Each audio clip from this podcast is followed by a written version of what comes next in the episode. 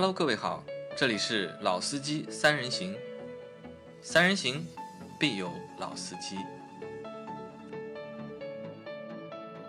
Hello，大家好，欢迎收听《老司机三人行》，我是杨磊。大家好，我是老倪。大家好，我是阿 Q。好，我们的节目又如期更新啊。那在这期节目里面，我们会和大家聊什么呢？在前一阵，我在网上看到一个新闻，对吧？网传东风雪铁龙的凡尔赛订单，嗯，过千万啊！我先先开始那看那个标题啊，上面写的就是销量破万。我想哦，这个车刚出来的车，那么快销量就破万了，那么牛逼啊！因为那个车我们是在车展上，今年的上海车展上是看到过这个车嘛，当时也给那个车也拍了一个短视频，也在那个车车的就是边上和里面聊了蛮长的时间。嗯，后来我就看，哎，那个车哎已经上市了，销量那么好，然后再点进那个新闻再看啊，他说是订单，订单那个车的订单对吧，已经破万。那我就想啊，订单破万的话，其实我回想了一下。其实大多数车啊，或或者很多车啊，它在上市的初期啊，订单啊，其实都破万的，现在有的甚至破几万，对吧？只是什么呢？只是这个车等真的就是开始交付了，对吧？啊，到底能够卖多少？这可能啊，都会有一个水分在里面，或者会打一个折扣在里面。因为厂家可能是为了去造一个新闻，对吧？搞得这个车好像很热销，或者是很受欢迎，对吧？都会放一个新闻出来啊，我们的车订单破了多少？订单破了多少？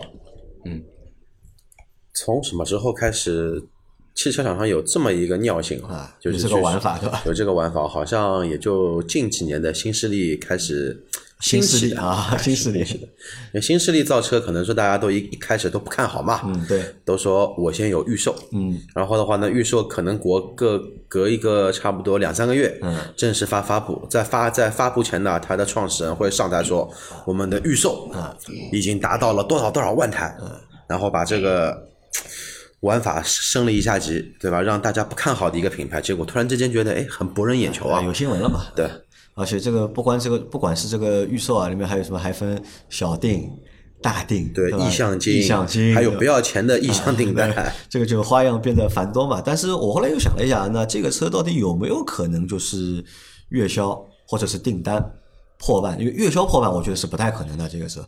但是说订单要破万，好像还有那么一点点的可能，因为我们在车展的时候也看了那个车嘛，的确那个车还蛮不太一样，就是和我们之前看到的那些法系车啊，或者标志的车也好，或者是雪铁龙的车也好，多多少少我们觉得还是有那么一点点的，就是新意在里面的。而且在这几年，就是特别是对于法系车来说，其实更新的很少嘛，更新的很少。然后每一台更新的车呢，就是也很难在这些车上面看到一些新的东西，或者看到新意。很多只是知道这个消息就可以，甚至都没有太多的就是想法去了解这个车。但在凡尔赛这台车上面，那么多多少少其实还是有那么一点点想去了解的这个想法在里面的。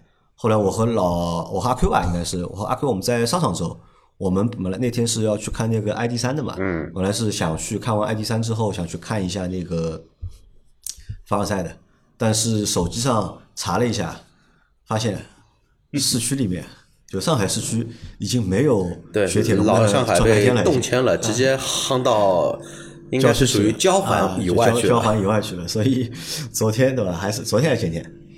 嗯嗯，你是前天去的吧？前天啊，前天啊，老倪对吧？老倪做我们的代表对吧？去了一下就是凡尔赛的嗯四 S 店，呃在在哪里？你去的是哪家？呃，我去了青浦的一家哦，青浦的一家对，是这样的，就是说，因为呃，这个车其实就是说，怎么样去讲呢？就是说我们如果说我们要去找一个车去试一下，其实有些车你一报品牌，基本上你在周边嗯，都找得到，就能找得到啊每个对吧？区对吧都会有，应该。但是呢，这台车呢，其实我印象当中是有有一家，嗯。就是当然也不是在市区啊，就是靠近虹桥机场那边也有一家，但是我也没看，我就直接冲过去了，因为它边上有有奥迪，嗯。有大众，就是我原来的那台车，我就在那里保养的，嗯。因为边上我有的时候我在保养的时候，我还会拐到那边去看一下，嗯对吧？那个时候去看的是天翼嘛，C 五天翼，那么我就冲过去了，结果一看，哎呀，没有了。整个那一块地皮全部连大众连奥迪通通都就是拆迁掉了，拆迁掉了。然后我就在找下一个点在哪里了？然后一看，哇，好远啊！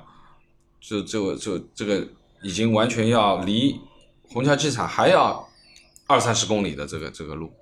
对，那我当天是没去，然后我隔了一天，正好稍微抽了一个空，那我说我就去跑一次吧，因为杨磊正好说要做这个凡尔赛的这个节目，我觉得还是要去看一下，因为这个车其实我们上次在车展看到的时候还是蛮好看的啊。对于雪铁龙的车，其实呃我还是蛮有好感的。你有好感？啊，我还是蛮有好感的。为什么会对雪铁龙有好感？呃，因为这么讲吧，源于哪里？啊，其实源于 DS，源于 DS 啊。啊，因为我在买我那台奥迪的时候，其实是我有冲动要买一台 DS 五的，对吧？我我那个时候也说过这个事情，就是说我先去看的 DS 五，当然那个时候比较贵，是进口的，要三十三万多啊。但是那个时候想想，一点六三十三万有点下不去手，啊，最终没选。但是你不得不承认，就是说那台车是的确很漂亮，不管是从外观，在当年 DS 五的话，的确是很惊艳嘛。对，从外观和内饰，对吧？就是说它完全和其他的车是完全不一样的。那这也就是说，呃，我们说的法国车吧，就是说总给人家有一些不一样的这种感觉感觉。那么当然，这台车其实也是和其他所有的车不太一样。这就像我们在之前在几个人在讨论。这台车到底有什么车和它是一样的？或者说我们要找一个跟它的竞品？但说实话，我们争论了半天也没有找到一台找到竞品啊合适的一个正品。那只能说呢是，呃，在这个价位左右，那我们可能能聊几台车跟它价位差不多，对吧？但其实准确的讲是不对的，因为毕竟这是一台两厢的 B 级啊，或者说是跨界，但是很难找到一模一样的东西。啊，这也是他比较特别的一个。呃，那在老倪聊这个就是他去探店的这个过程之前啊，就我们来先讨论一个事情啊。那这个车根据我们之前对这台车的认知啊，就是它的订单破万这个事情啊，你们觉得是真的还是假的？或者是有没有可能，对吧？破万这个车的订单？我觉得呃可能的。你觉得可能的？啊，我觉得可能的。觉得从两个角度来说，嗯。第一个角度呢，从这个车的本身的定价来说，因为这个车为什么它这个订单可能会破万？因为价格确实不贵，十四万多到因为换换句话说，就是说这一个价格你要买台 B 级车，嗯，你只能买到这个配置，真的是他妈的是，实在是坐不下去的那一种。方向盘塑料的，对吧？座椅布的，天窗没的，反正一百样东西都没有，甚至于连雷达都没有的车，你能买到一个 B 级车的车壳。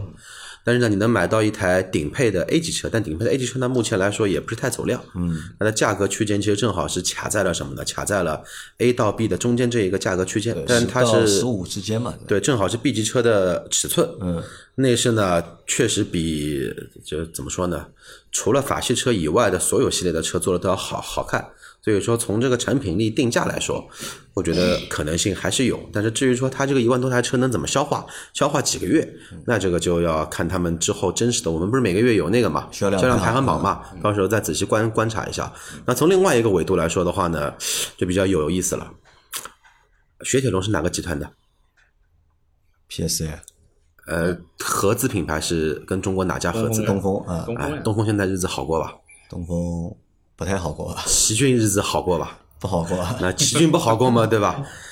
怎么来说，这个日产本身也就是东风唯一的一个可能说能挣钱的一个品牌。嗯，这个品牌估计现在也不是太好。发现上海市区的日产店基本上都很少了。但日产在近几个月在其他厂商啊芯片紧缺的情况下，它的销量还可以啊，对的，它的天籁卖的不错啊。呃，这两天有最新的消息出来，就是说，呃，奇骏要复产老版本，复产老版本，而且要给到郑州日产，就郑州日产因祸得福，莫名其妙给了个老奇骏，而且还是之后的主力车车车型，对吧？你从另外一个维度说，东风觉得本身日产还日子过了，小日子过了还不错，对吧？突然之间这个日子好像过了，有一些灶头上面没火了，要换煤气罐了，这煤气罐哪里来呢？要不让隔壁雪铁龙帮他先撑一下，不然集团财报不好看，对吧？要到年底了，嗯。呃，老倪觉得呢？我觉得这个车，你前面说破万，我觉得还是可能的。可能的。第一个呢，就其实有两个观点啊。第一个就是这台车的确是挺好看的，挺好看的，这是第一个。第二个呢，就是说它现在出来的这个价位段，我觉得也是比较合适。怎么讲呢？就是说，因为之前我们在聊其他很多的车，包括我们在这在聊这个星越 L 啊嗯等等。那么我们其实做完了节目，很多人就说这个车偏贵也好，嗯或者说我们在聊摩卡也好啊，都是觉得贵，啊，但对不对？还是有销量，对吧？销量还不都不错，哎销量？还不错。但是说实话，呃，从品牌的角度上讲，其实雪铁龙品牌也也不差，对吧？嗯虽然说冷门一点，但是啊，冷门也不冷门，雪铁龙因为我觉得也算是一个知名品牌了，在当然当然，因为说实话，对于就是说东风呃标致或者雪铁龙，其实。我我自己蛮有好感的，因为法国车不太一样嘛，嗯，包括因为，呃，曾经那个时候去兰州自驾的时候，还在兰州租了一台三零零八，开去了敦煌，差不多打了个来回三千公里这样子。我对那台车印象挺好的，就三零零八，啊，标致三零零八，呃，就是虽然你别看它是扭力梁的，但是实在是底盘的质感各方面，而且内部的空间超大。那我觉得我这三千公里其实还是完全。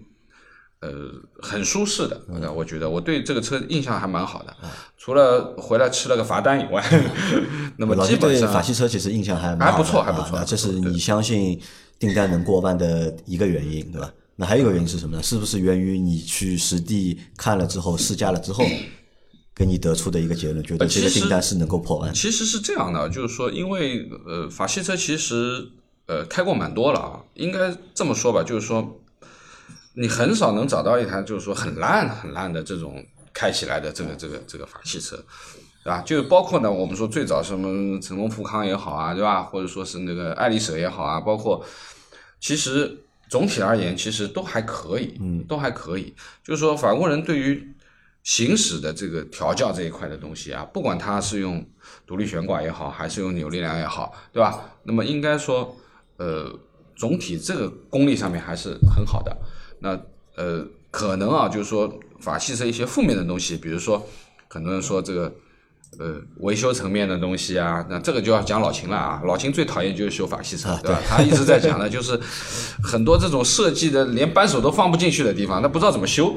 那么这可能是他这个设计层面和维修层面的一个东西。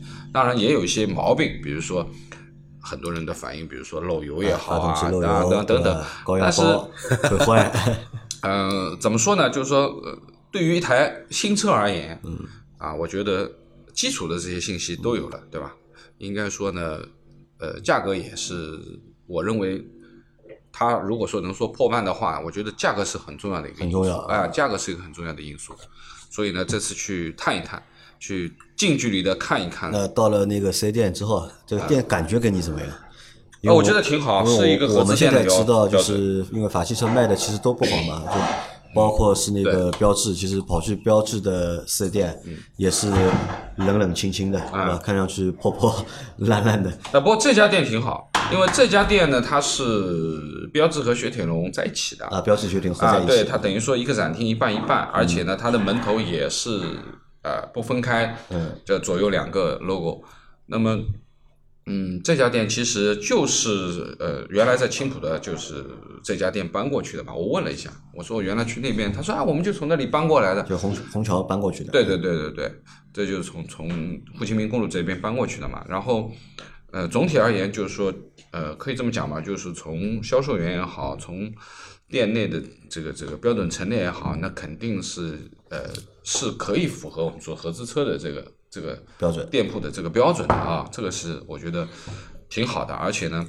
呃，销售员各方面其实，在交流的上面也完全没有任何的不适，嗯，就应该是就是说大家的交流还是蛮愉蛮愉快的。呃，当你跑去展厅的时候，展厅现在有哪些车在雪铁龙的展厅里面？雪铁龙，雪铁龙展厅里面，比如说它这个天翼啊、天翼 C 六啊啊都有的呀啊，我因为我没太注意，对吧？因为我主要还是看着这台车，就是我只看了一下这个 C 六，嗯，因为天翼之前早就看过了，也开过，对吧？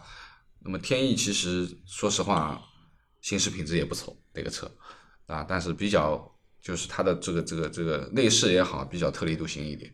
对吧？包括外观对吧？颜色的这种，其实也也比较特别，也比较特别。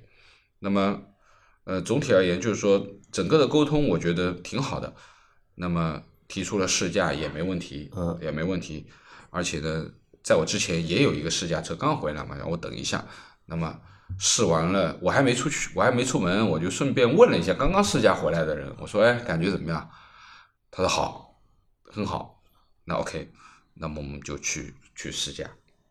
那么总体而言，就是说，呃，反正这次探店感觉还不错，啊，感觉不错，感觉还不错。啊那我们来看一下这个车的话，目前有四个版本或者叫四款车在卖，对吧？最低的是十四万三千七，这算它的一个入门版，叫尊不凡 啊，啊要享不凡啊，享不凡啊。第二个版本是十五点八七万，叫世不凡。那第三个版本叫领不凡，对吧？十七点三七万，它的顶配车型是耀不凡，对吧？十八点六七万。那我觉得这个名字啊，就还蛮有意思的。本身这个车的这款车型的名字，其实它就是 C 五嘛，对吧？然后给它取了个名字叫做凡尔赛，对吧？我也不知道这个凡尔赛是为什么要给它取这个名字，因为在去年，对吧？凡尔赛这个词啊。变成了一个网络的一个网红热词词，对吧？网络的热词，对吧？后来就这个车型也取了一个名字叫 凡尔赛，而且它是真的是凡尔赛的。然后下面的系列里面又有什么想不凡，对吧？事不凡，对吧？领不呃领不凡和要不凡，这个我觉得多多少少有有那么一点点的奇怪啊，可能就是这个个性这个事情啊，就是在法系车上面啊，我从取名字上面对吧？那么又再一次的就是体现了出来。我们看一下这个价格，如果是从十四点三七万到十八点六七万，老倪那天试的是什么哪个版本的？你试的是顶配顶配对吧？你看它的一个就是价格区间啊，也不是很大对吧？从入门版到顶配差了四万四块钱四万块钱嗯四万块钱不到对吧？我们来看一下这个差不多车的四万多，四万多，四我们看一下万三。这个车的一些基本的情况。那这个车是九月份正式上市，对吧？然后发动机是一个 1.6T 的啊，它都只有 1.6T 的版本，都是一点1.6 T 的没有这是没有因为1.8。对呃，这个是祖传的，祖传的祖传的，一点八 T 是中国的，我知道啊，一点八 T 是中国特供的。特供的啊。那关于这个发动机啊，就是你们觉得有什么想说的吗？嗯嗯，他们反正销售员号称这是第三代了啊第三代然后呢，增加了这个可变气门的这个、这个技术在里边。但是其实呃，现在其实我觉得呃，标志也好啊，雪铁龙也好啊，卖不好其实是有原因的。嗯，啊，因为它在动力层面其实是很久都没有更新了，嗯没有新的东西加入，对吧？一直是在用它那台老的 1.6T，而且呢，之前这台 1.6T 也有很多的问题，之前讲了啊，这个也是阿 Q 前面吐槽的一个点，对吧？他对就是看不懂，对吧？这个万年不变那么大一个集团，对吧？PSA 那么大一个集团，为什么不搞一点新的呢？这个像什么呢？这个我估计啊，PSA 的高层大概是有一些我们那个中国的血统。中国讲究什么呢？传承。传承？传传承，传承是什么呢？就是家里面对吧，有很多这种古董宝物，都说是我的父辈的父辈的父辈曾祖父留下来的，差不多了。这个发动机让我想到另外一个小摇众品牌宾利，宾利的天悦六点七五的发动机用了四十多年，我觉得雪铁龙应该有的有一个期望吧，让它也用个四五十年，这个一点六 T 的。啊，所以说呢，这个动力层面的东西其实没有什么可以多讲的，就是老的啊，但是它匹配的呢是一个爱信的这个八 AT 八 AT 的自啊，这是动变速箱，但是我倒是觉得，就是法系车的这个品牌啊，就是在中国很尴尬的一个比较大的原因啊，也源于它的这个发动机或者这套动力总成。因为你想，一点六 T 对吧？一点六 T，其实这套这个发动机的功率啊，其实够的，够我们就是日常使用了。但是，一点六 T 的发动机到底配什么车？对对吧？你到底是配大车还是配小车？这其实是一个很尴尬的一个排量。对，这边我要衍衍生一下，那个当年雪铁龙在中国为什么会有高端车？就大家认为当年的 C 五很贵，C 五是三点零自吸的，虽然那个动力的话呢，说实话，当年的 V 六动力里面的阵营里面，除了比君威的三点零自吸的，就是老老君威，那个动力要略好点之外，你跟雅阁的、你跟丰田的都没法比，但是至少它有。嗯，现在的话呢，等于说他把自己的精神图腾给弄没了。没有图腾了，你这个车就注定你为什么这样呢？你只能做一些可能说主流的 A 级车，B 级车可能你也扛不动。对，你因因为你想，如果 B 级车给你上一个就是一点六 T 的发动机，对吧？如果你要卖便宜点也就算了，但是你也要要和其他的 B 级车卖同样的卖到同样的价格区间啊，那其实这套动力总成啊，或者这个发动机的就小了点了，就包括老倪前面也说了嘛，之前是看中过 DS 五的对，就是最终没有下手的原因。其实你想，真的是这样，你花让30你花几万三十多万买个一台 1.6T 一点六 T 的车，看来你又不是奔驰，对吧？我跟老倪还是在某些地方有共通性的。我跟老倪可能坐在两个时间阶段，看中了 DS 五。我是一六年换捷德那会儿的话，想一五年一六年那会儿的话，想买那个捷德跟 DS 五选，因为那个时候 DS 五优惠大嘛，优惠好才多少钱呢？TPH 幺六零的话才多少钱？才十七八万。然后，但是呢，那个时候看得中的 也要二十三四万，你别觉得气我了。觉得二十三四我那个时候在看的是三十三万，而且没什么优惠的。当然那个是进口价格最硬的时候啊，那个时候是进口的刚开。始进嘛，对啊对，，进口那个时候真的是下不去手，实话说，对，啊，然后它配一个八档八的对，手自一体的变速箱，这个车不小的啊，啊，我来看一下尺寸啊，尺寸的确不小，这个车长是四米八，对吧？嗯。然后车宽一一点一点八六八六啊，也然后车算高是一米五宽的。好，那说到这个车型啊，就出了个外观这个样子啊，呃，这个到底该怎么定义它？这个 它算一个两厢车吗？我觉得又不太像一个真正意义上的嗯两厢车。不能算标准的。因为为什么一般做到这个尺寸的两厢车啊，基本上都是旅行车了。对，其实它的风格有点像什么呢？有点像奥迪的那个 Allroad 系列，嗯，A 四的 Allroad、A 六的 Allroad 都是有这种一点的风格在，因为它带了一套这种 Cross 的这种套件嘛，黑色的轮眉，底盘又升高了，对的。但是呢，它有它又跟一般的旅行车又有些又有一些区别，它的后备箱的一个溜背的幅度特别大，对的又介于什么呢？又介于猎装跟旅行车中间，这可能就是法系车自己的一个精髓。所以我们之前讨论了半天，也没有找到一台跟它一样的东西。有没有一点感觉像当年进中国的那个叫爱丽舍啊，不是爱丽舍，那个雪铁龙的毕加索？毕加索啊，对，当毕加索算是一个 MPV 了，但是它是长了很不正经的 MPV，不正经啊就我们认为的 MPV 就是个大面包啊对当年只有 G 幺八嘛，它是圆的嘛，它是对，要么就是高端的，就丰田的那个时候大霸霸王，就普利维亚，那普利维亚算好看的，那你要看看毕加索的那个仪表台啊，那绝对可以放五菜一汤的好吧？这个很巨大的，前面平的完整的可以放五菜一汤。所以你看它的这个外观啊，就是是还蛮讨巧的，对吧？让你就是首先，因为你看一台四米八的车做成两厢的，嗯，其实还蛮好看的。因为两厢车啊，就是有的人啊，我们之前和阿奎我们聊节目的，我们聊过嘛，就是我们还是有时候蛮喜欢小车的。喜欢小车的原因啊，并不是单单只是因为它尺寸小，是因为大多数的小车都是两厢的嘛。所以两厢的小车呢，我们会觉得比较好看，所以把它你做成一个四米八的一个车长，还是一个两厢的一个形式啊，可能就是但其实它不小，真的。可以取悦很多啊，就喜欢这种两厢车型的用户。对我，我前面也在跟阿 Q 说，我说我为什么看这个车？其实我觉得在他的身上看到了这个这个 DS 五的影子 DS5 啊的影子因为除了底盘升高了以外，它其实它的造型和 DS 五还是很像的，还是很像的。当然，它后面有一个小的小尾翼嘛，嗯，DS 五没有。那么应该这么说，的确是以它的这个车身尺寸和它的这个造型啊，因为高度不高嘛，高度才只有一米五嘛，对吧？要也就是说，基本上是一个比较矮的，但是它底盘又比较高，对吧？有正常的有一个跨界的这个感觉。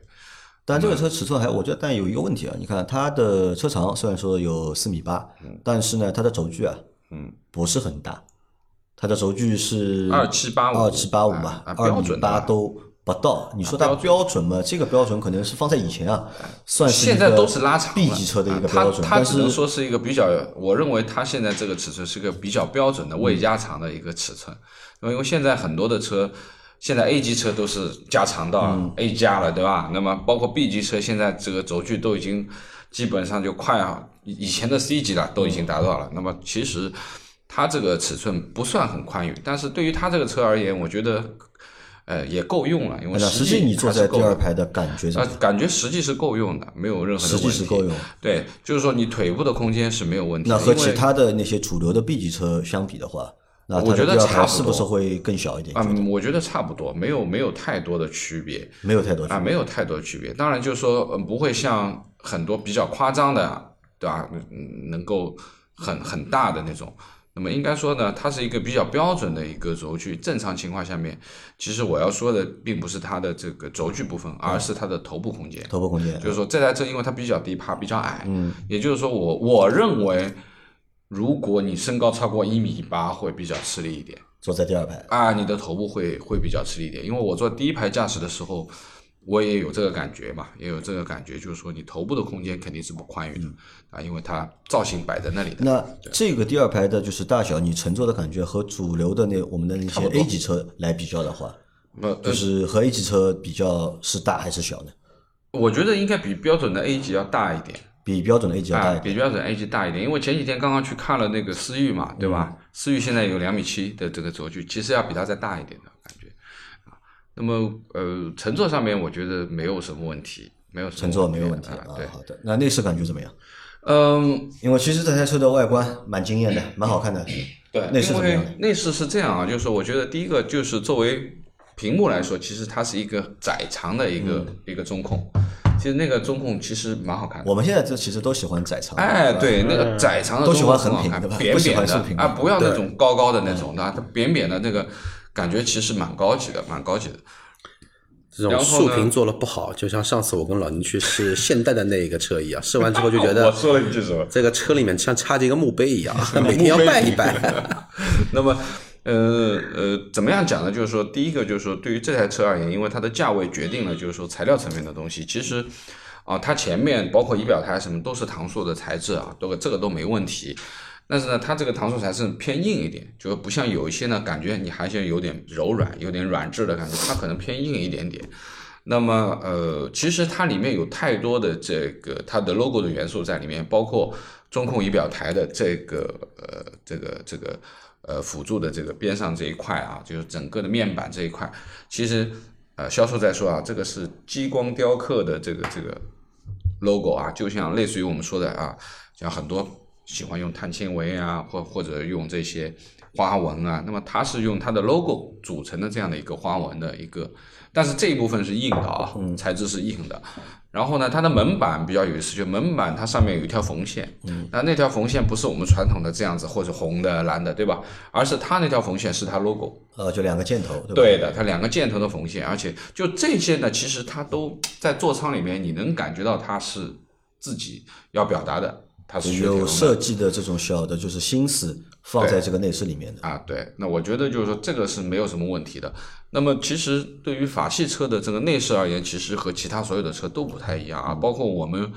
呃，群友里面包括那个这我们的土色儿，对吧？嗯，Chap Two，它的车呃有的到我这边来，对吧？四零零八，其实就是说四零零八也好，五零零八也好，或者五零八也好，其实我们去看，其实法系车的内饰就是和人家不一样，对吧？那么而且呢，有一些这种不灵不灵的感觉在里面的啊，包括它的拨杆啊等等。那么这些东西其实还是蛮好的，就是说我是接受的啊。那在这台车上有什么新的东西吗？在内饰上面？嗯，没有什么特别的，因为我觉得你要是说它这里面有有原来 DS 能够营造出来的那种豪华的氛围去高级吗？没有没有，对吧？，啊没有，因为这个材质决定了一些啊，材质决定。觉得，因为我我跟杨磊很遗憾，对吧？没有，实在去不了那个那么远的地方。一般就是说那个，但是我觉得它有一些细节地方啊，其实有一些传承 DS，比如说排挡杆这一块位置，至少看图片来说，因为 DS 的排挡杆的话，设计了那个后期的 DS，它设计了会比较的很精致的感觉，水晶头的，呃，类似于像不锈钢头的，但是上面是雕那种巴黎钉纹的这种感觉。就然后这一台凡尔赛的话呢，它虽然说不是那种巴黎钉纹，但是那种感觉有了。但是它只不过就是某就是某某两个小件啊，看上去有那么一些感觉在里头。但是毕竟一个 DS 嘛，一个它豪华品牌，那个是搁九皇的，对吧？那个不能拿到这个上面来用，不然九皇会不开心的。成本不一样，是吧？好，那我们再往下看啊，往下看一下这个车的，呃，这个车轮胎多大有？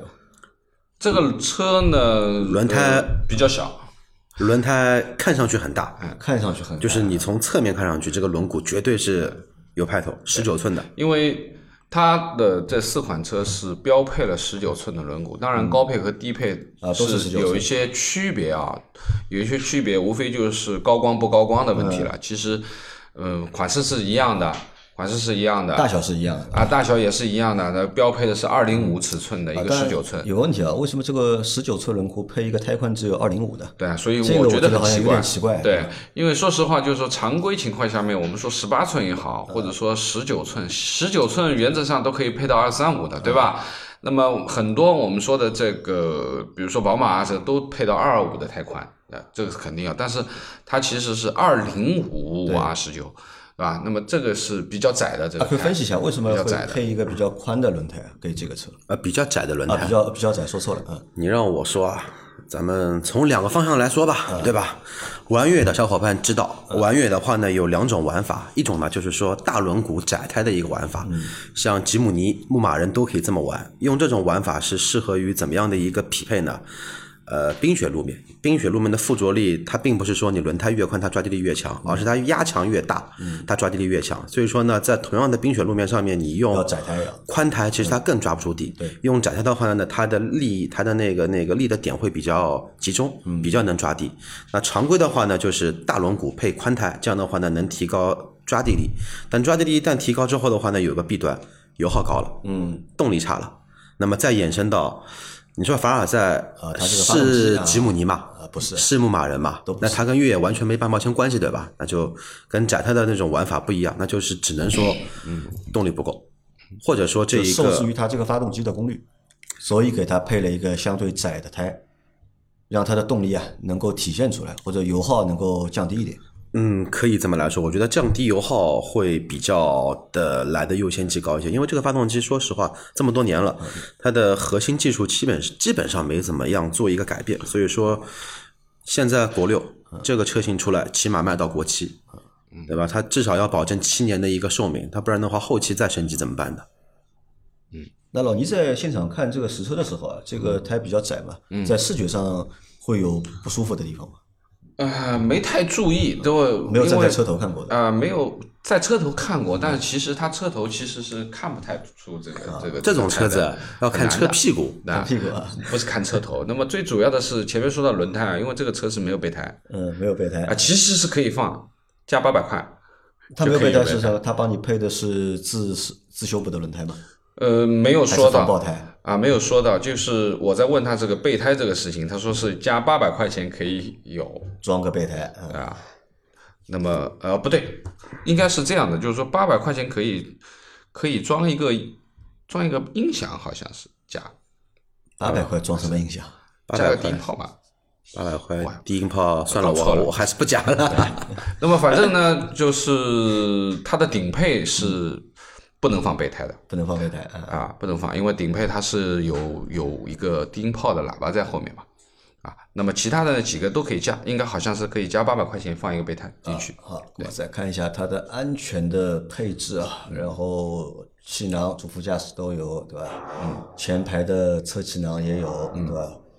前后排的头部气囊、气帘啊也都有都有啊。那安全配置没有没有什么问题满的都有对啊。然后它的那个顶配的版本，对吧？是八万。六十八点六七万那个版本还多一个就是被动的行人保护，这个应该是一个就是引擎盖弹起来嘛引。擎盖弹起，对吧？有一个爆破装置，对就和沃尔沃那个有点像的是吧对？对啊，啊，那然后啊，它也是不带胎压显示的，只有那个胎压报警，嗯啊。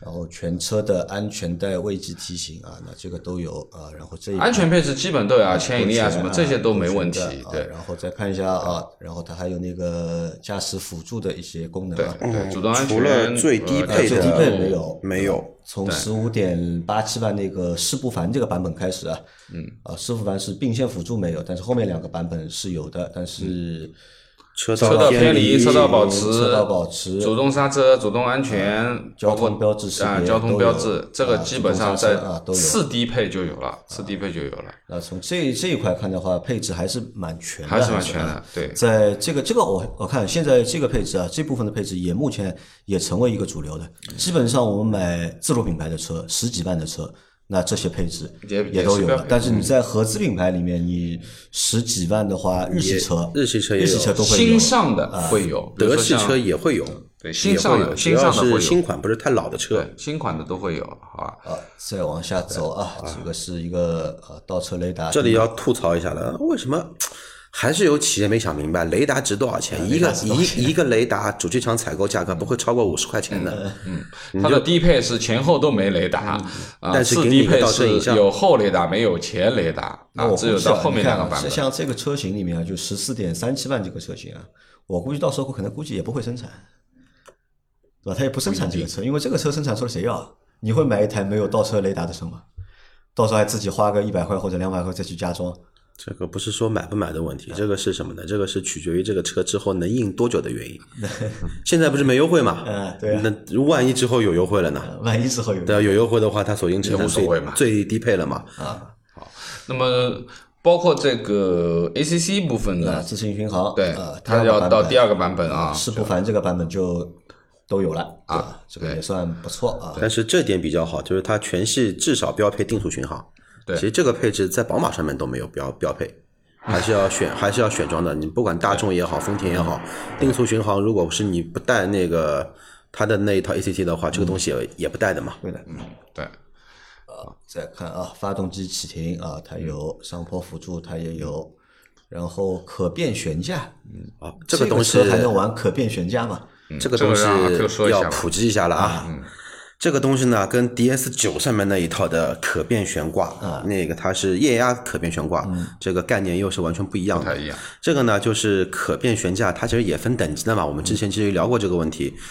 看上去最高级的是什么呢？类似于像 S 六百迈巴赫，或者说像那个劳斯莱斯那一种是主动可变的那种那个叫魔毯的式的一个车身。但是呢，我看它官网上面也写的魔毯，但它自己比较拎得清一点，上就上回拎得清。呃，普通话就是什么呢？那个比较实诚，比较知道自己几斤几两。他打了一个引号，魔毯车车身，那个从高往低说，空气悬架带主动的一个道路侦测的，这个目前是最高最高级的。然后再往后的话呢，就是那种液压阻，就是那种那个主动液压阻尼可变的，再是主动的电磁悬挂。电磁悬挂再下下面的话呢，就是什么呢？这种纯机械式的可变悬挂，它就是减震但它这个纯机械式的可变悬挂应该是要自己手动调节的，呃，不需要，不需要。纯机械的是什么概念呢？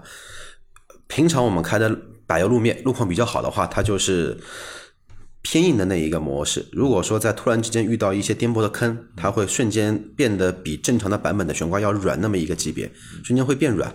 这个是称之为它的一个可调可变悬挂的一个这个一个实际的一个作用，它并没有那种主动可调的。呃，它不是主动可调，主动可调的话呢，至少也是电磁的，它要改变减震筒里面的一个密度，啊那这个东西到底有用吗？有一点用，有用肯因为我定肯们知道就定是有用。法系车嘛，就是他们都没有独立悬架嘛，对吧？呃，这么来说，就是说这一个配置，从我的角度来看的话呢，百比所有的品牌都来的要实诚，因为光这两根减震器的成本是完完全全不一样，而且差很多的。但是这一个东西的话呢，又是什么呢？又是一个很好能提升你的驾驶品质的一个东西在。我们很多时候会说什么呢？会说这个车开起来比较晃悠，那就是什么呢？因为运动跟舒适它没法做兼顾嘛，你要肯定要取个折中点。你舒适的车，减震器调的肯定偏软，但是一旦说你满载情况下做一个紧急的变变线，车子会晃的会很厉害，感觉要翻，但实际是翻翻不了。但这种悬挂的话呢，好就好在你哪怕同样的级别的车型，你满载情况下，它的悬挂给你带来的一个变化，是你能清晰感受到的，嗯，不是那么的明显。好的啊，那我们再往下看啊，然后可开启的全景天窗啊，全系都有，然后电动后备箱和感应后备箱和后备箱位置记忆，那这个要到顶配和次顶配那两个版两个版本才有。嗯，再往下看是无钥匙进入这点无钥比较好，匙进入啊，全系标配啊，它全系标配，而且是全车的，全车啊，就前门和后门，后备箱也有，无钥匙进入啊，这个我觉得还不错。这个算是一个嗯、呃德系车都没有的。这是对豪华品牌来说，对吧？算是一个高级的配置。嗯，啊，再往下看啊，还它有主动进气格栅主动进气格栅，嗯，那这个也蛮好的。嗯，方向盘是上下前后都可以调节啊，这个也可以，挺好，全系标配换挡拨片，嗯但这个用处不大啊。嗯。然后行车电脑液晶仪表盘是啊，这个小了点啊，这个比较小，对，七寸的确比较小。的液晶仪表盘，因为现在主流的都做到十寸左右了，已经。七寸的话，略小了一点。但是这点要说一下，因为现在主流的一些那个我们说大品牌的一些，不是大品牌，不管豪华品牌还是主流品牌，它的屏主要的那个中控行车电脑屏幕做到十二点三寸，它是为了什么呢？它其实还是为了模拟机械式转手的那种感觉在。啊，但是它的这个七寸的话呢，相对来说，因为老倪应该去开过这，已经开过这个车嘛，比较小，它虽然小，但是它的一个布局排列嘛，就更加类似于我们的 iWatch 了。啊，对，我理解了。就是它不需要做了这么大，这点的话呢，也要值得说说一下。然后前排啊，还有顶配和次顶配有抬头显示，抬头的显示数字显示，然后前排顶配、次顶配带那个无线充电，充电对吧？座椅的话都是仿皮的，顶配是真皮座椅，真皮啊。对，啊，座椅调节啊，除了入门版的，没有腰托之外，其他的都有。而且好就好在它主副驾驶的调节的这个几项几项嘛，多少项是一致的。一致的，哎，这这个也是一个卖点了，现在变成。顶配多两项，然后次顶配的话是有前排的电加热、而且它全系标配主副驾驶电动调节嘛，电动调节啊，这个蛮好啊。呃，再加上顶配的话有加热、通风和按摩按摩摩啊。你看，就是按摩我们就不说了，因为这种功能说实话啊试过了呃啊基本没什么啥力气但是啊通风对吧？通风还是在这个级。别的车上面，这个价位的车上面，就是带通风的，呃，的确少不多，嗯对吧？你可能就自主品牌我们是找得到的，但是合资品牌在这个价位里面，你要带座椅通风，很难找。对。这算一个比较好的一个配置算。嗯，这个价格基本上没有。还有一个驾驶位的记忆功能，嗯，顶配有，顶配有呃。还有后排副驾副驾驶的一个老板键，呃老板键啊，顶配也有，这个这个作用不大啊。然后其他看看还有什么，就中控屏的话是除了最低配十寸，别的都是十二寸。十二寸，支持 CarPlay 和 CarLife，CarLife 都支持的。然后带导航。导航的话，入门版没有，其他版本都有啊。车联网也是入门版没有，其他的都有。全系支持 OTA 的升级级，嗯，带那个 USB 和 Type C 的充电口，嗯，啊都不错啊。前排一个，后排一个，稍微少了点数量啊。一般人家都是前排有两个，有两个后排也有两个，嗯。然后全系是呃八喇叭，顶配是十个喇叭，但是没有标注是什么品牌的。没有没有品牌，那，这个也要表扬一下了。嗯，为什么表扬一下？嗯，很多低配的车就两个喇叭，两个喇叭两个喇叭，对吧？中配四个喇叭，高配六个喇叭。然后灯光的话，自适应远近光灯，除了入门这些都有版没有，其他的版本也都有，对吧？嗯。然后顶配和次顶配有转向的辅助灯，辅助头灯，对，呃，还有雾灯也是顶配 LED 次顶配才有。呃再看一下啊，车内氛围灯啊，单色的啊，这个稍微弱了点啊，就是顶配和次顶配是带车内氛围灯的，但是只有单色。但这个我觉得有点不应该啊，你看法系车嘛，对吧？比较喜欢营造一个在哪里呢就是车内的一个感觉。如果只给你一个单色的氛围灯的话，弱了点稍微。可能法国人浪漫了，对吧？这么几百年下来，他知道哪个颜色最浪漫。他知道哪个颜色最了。好，但是你看，呃，后视镜对吧？后视镜的话是带电动折叠、电动调节，这个入门版就有。而且全系标配的，啊，全系标配，那这个算是一个蛮好的。但是我们在其他的就是同级别车型里面，你入门版肯定是手动的，比如说同级别会给你高一个级别的车型，基本上入门、中低配都没有。那你高一个级别就更没有了嘛。对因为但是如果和同级别比的话，如果有这个功能，这个算是比较厚道的，算。嗯对，好再往下看啊，然后净化器啊，净化器是顶配和次次顶配啊有有空气净化装置，对，啊好，那这个配置差不多看完了。那其实总体看下来啊，这个车的配置啊，主流，呃，很主流，嗯，对吧？就是在这个价位里面，它算是配置配的比较全的，就是该有的都有了。有一些良心配置，比如说无钥匙进入啊这些呢，这个是日常使用非常便利的一个一个一个配置啊，很多德系车都要选配的，对吧？那么这是一个标准的。那么你说的这个豪华配置里面其实也没太多，对吧？第一也没有非常顶级的音响去去，它只是十喇叭带一个低音炮的。那么另外呢，就是比如说。呃，加了一个通风和按摩的这个功能。当然，按摩呢是个鸡肋啊，就是说我们试了一下，我我还特地让它调出来试了一下，基本没什么力气。啊啊，你能感觉到有，但是没力气的啊，这个不存在，没什么大用。但是通风的功能，你说在这个价位上面啊，合资品牌的话，你去找好了，一般不太会有的。对，那我问一下阿克，你觉得在整一套配置里面，你觉得有缺陷吗？或者有没有就是短板？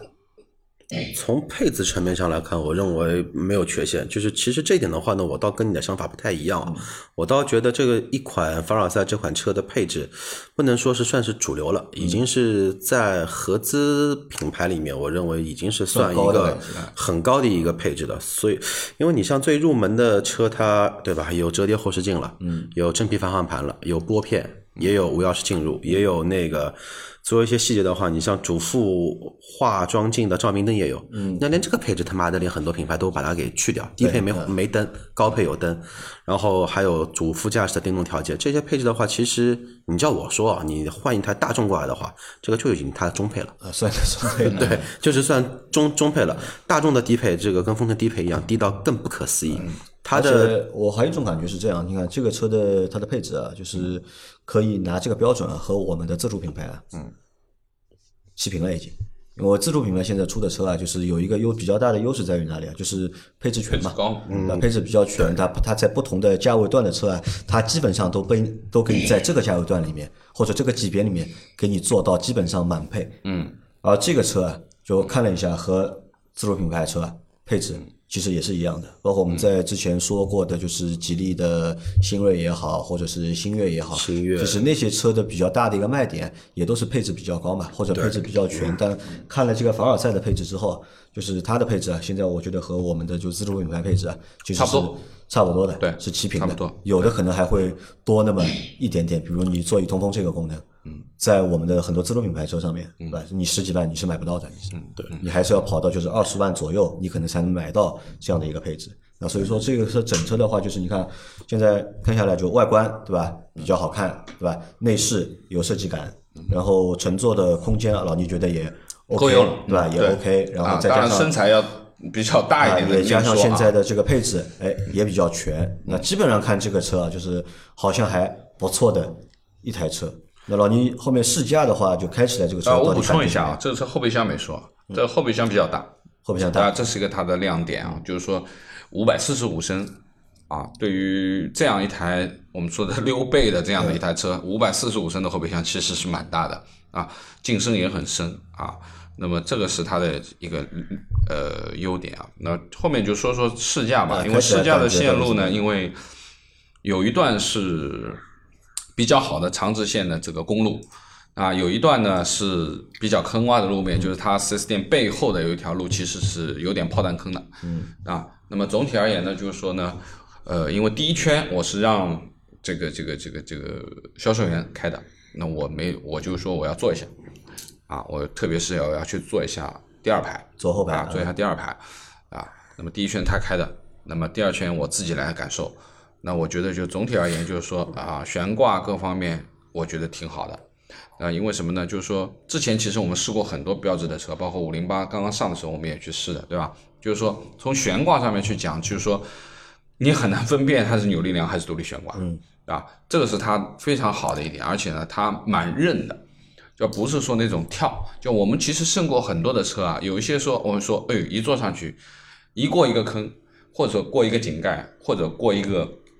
呃，这个这个中间的这个有一点坑洼的这个路面，你就能感觉到跳，对吧？就是后屁股很明显的一个震感，对吧？那么这个车是没有，那我觉得它还是蛮韧的。那么可能是由它前面所说的可变悬挂有一些功能啊，有一些有一些带到。那么而且呢，说这个车的提速啊。就是以这个车的提速，它现在应该是一点五吨多吧？这个车一点五吨多一点，对吧？那么这个车一点六的这个功率，其实它马力不大嘛，其实两百五十牛，一百七十匹马力，对吧？一百七十匹马力其实也不大，但是提速还是很迅速的，啊，提速还是很快，就是有明显的提速感，啊，但是你要说它能够猛到什么样呢？那不至于，但是我觉得。作为一点六 T，它其实是 OK 的啊，其实不肉的，对吧？啊，不肉，一点都不肉，而且蛮轻盈的啊。这个可能和它要配个小轮胎也有关系啊。轮胎小了以后也会好，也会好的啊。你如果轮胎重的话，轮胎大的话，其实你其实是拖累你的这个提速这一部分的东西的。那么另外一点呢，我要说的就是发动机声音很好听，虽然你在猛加速的时候转速上来了，你但是这个发动机的声音很悦耳。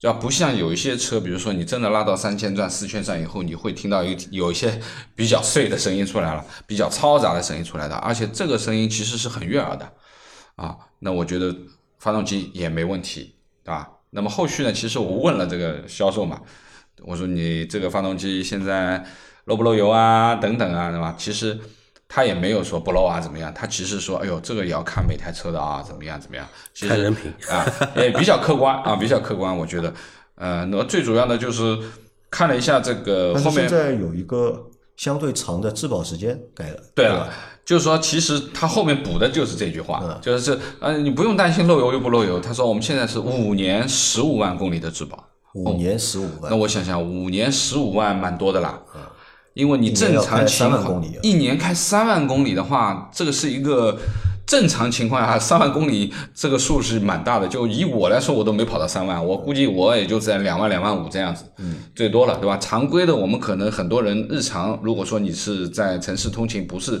特别喜欢自驾游的，那你基本上你一年开个一万公里。也就差不多了，对吧？你能够开到两万多，你肯定公里数就就就路程比较远了，已经。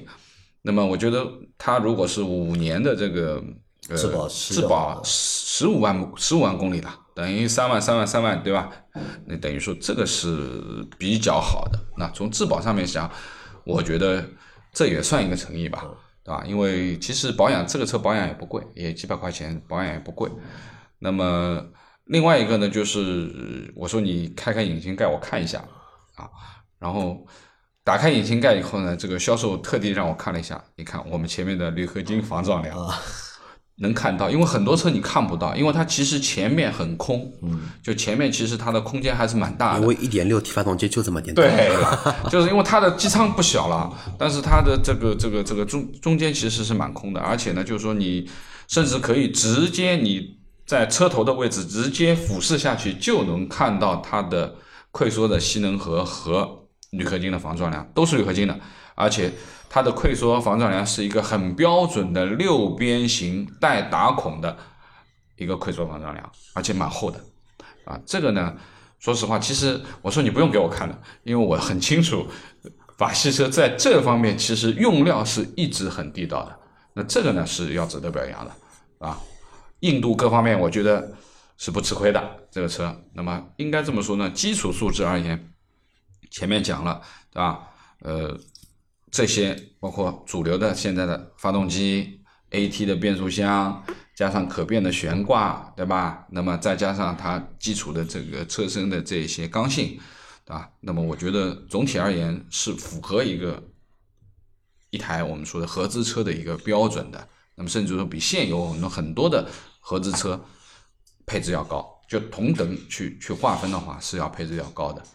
那么说到后来呢，我说你现在就回到了一万台的那件事情嘛。我说现在我说店里订的怎么样啊？他说啊订的蛮好。他说我那我说你们这个店差不多订多少？他说我们已经订了一百台出去一。百台啊！如果如果一个店如果单店的话够过一百台的话，这个算蛮多的一个数字。对啊对于雪铁龙来说是一个极其可喜可贺的数字。对，一般一个店大概就三十来台车 一个月。对啊，他说他订了一百台了，那就说明这个车还是可以的。因为我记得当时就是五零八 L 上市的时候，我们不是去店里面嘛，嗯对对对就和销售不是聊天的嘛，问他这个就是订单情况嘛，嗯。就他说嘛，他们店的指标是一家店一个月三十台，嗯，就是这是他们当时的一个指标，就一个月一台一台车就是嗯。五零八三十台有，对吧？那么如果单这个凡尔赛，如果一个店能够订到一百台的话，啊，这个数据的确是蛮不错。蛮吓人的因为你们想，就是说最基本来说，前面我们在说了，这个现在 4S 店比较稀有，很难找，对吧？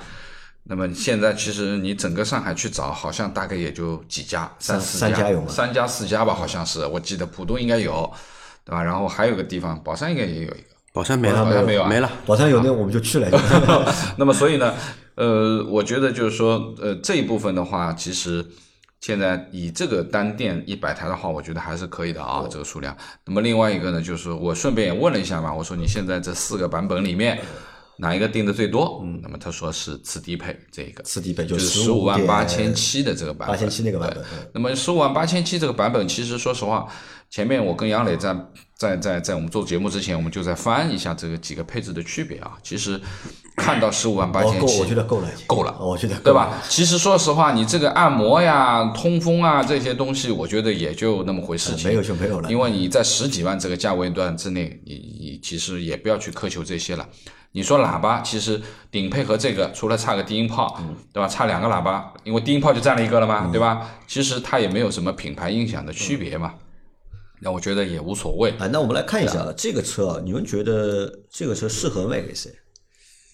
或者它的一个市场定位应该是怎么样的？嗯这个车啊，因为前面说到嘛，就是它订单破万嘛，对吧？那么哪些用户会买这个车，或者这个车它的目标的人群啊是哪些人群？分析得出来吗？其实你要说目标人群啊，其实就很简单。我说一个人嘛，嗯群霸，群霸，其实这一种车你可以问问群霸会不会选。就就对法系车有情节的人，对啊，这是第一个啊，就是说，呃，对于法系车本身有情节的人啊，因为的的确确就是法系车在一段时间之内，其实代表了合资车的一些，特别是在三零七的年代，是可以代表合资车的一个标准，对吧？那么我觉得这是一部分。那么第二个呢，说实话，颜值，颜值，嗯。对吧？第二个不同，它和所有的车都不同，都不一样，也就是说个性的选择，啊，个性，对不对？那么其实说实话，第一，你不太在乎品牌的，嗯，这是第一考虑。第二，你买一台车，你准备用很久的，因为像现在法系车保值率肯定不好的，对不对？也就是说，你肯定要考虑，我不是像杨磊、老周什么两三年就要换一次车的，那你肯定就不要去考虑它了，因为这个残值会很惨，对吧？那你肯定是考虑长久去使用的，对吧？那么这个是一种。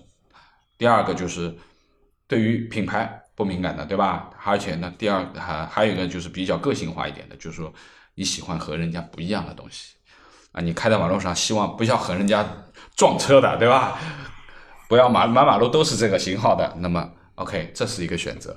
那么还有一点呢，就是说，其实，在预算层面上面，其实有限也不是很宽裕的。也就是说，现在我们讲的就是说，你要买一台主流 B 级，你有点困难的，对吧？主流的 B 级车要达到，就是说，就算它二十万吧左右，那你正经落地，对不起，二十三、二十四，甚至要二十五万左右落地了吧？那么像这个，如果说你有一台 B 级车的预算，对吧？那你 OK，你买一台主流的，哪怕你上到顶配，也就二十万出头一点，差不多了。我觉得还不用啊，因为为什么？如果选十五点八啊15万就不需要了呀版本的话，这个车应该十九万可以下来，十八万多，十九万也不要的，十八万应该是差不多十七万、十八万不到，啊不到十八万。应该是可以落地了就，对吧？这个保险没多少钱的，保险这个车保险嘛四四五千块钱，五千块，五六五六千块钱，五六五六千，块首年第一肯定五六千年贵一点，对吧？对。加个购置税，呃，那其实还是有差别。你看，如果我们真的花二十万落地要买一个 B 级车的话，能够选的凯美瑞、雅阁，对吧？但只能选他们的就是低配的对版本。嗯，如果选大众帕萨特的话，那只能选一点四 T 的版本。一点四 T 版本的配置其实也低是网约车版啊，网约车版约车版配 配置也低，好像能够选的可能大概就天籁。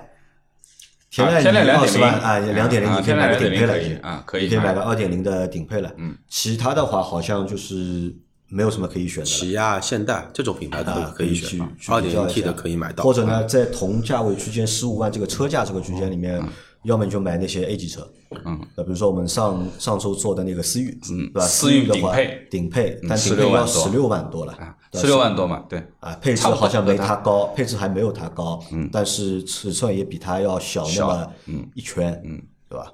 啊，其实你看这个车的话，我觉得还蛮有意思的啊，就是我觉得为什么能够订单破万？如果它订单真的是破万的话，可能是有什么原因啊？它它又抓了一个就是细分市场嘛，它不去走那种主流的那个就是主流车型我传统的 B 级车我干不过你们，像 C 六啊，现在他更肯定是干不过，无人问津啊，肯肯定干不过帕萨特啊之类的，这是肯定的，对吧？那么所以说呢，比如说像他这种跨界的造型，然后溜背跨界，然后呃自己的独立的一种风格，对吧？那我觉得也是也是蛮有特点的，也是蛮有特点的。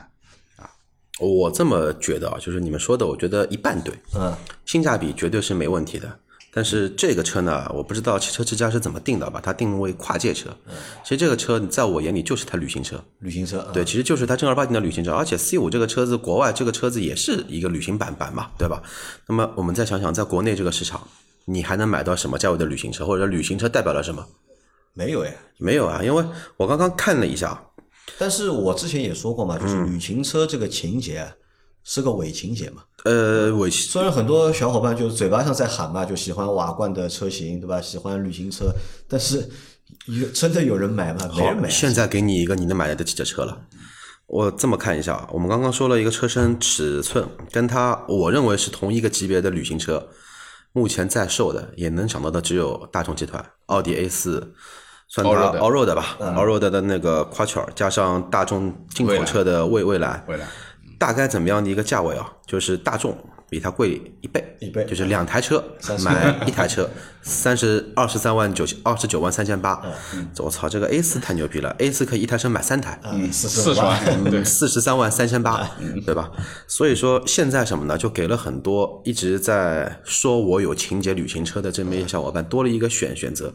但是对于旅行车的这一个用户，真的是喜欢旅行车的话，其实你叫我说，其实对价格上。没有这么的敏感敏感就是说它敏感吧，买十几万的车的用户的预算肯定是有限，肯定是有些敏感，但是不至于说斤斤计较到我可能说要比较个十几款车，嗯，我选了这一款车型，我可能连帕萨特、凯美瑞、雅阁我都看不上。我甚至于说什么起亚、现代我都不不会去看，因为这个车就能满足我的一个需求，嗯，我以一个我能接受的预算。买到一台我认可的一台旅行车，这是当年我为什么买捷德的一个原因。落地十七万不到，价格又不贵，又是一台旅行车的一个样子。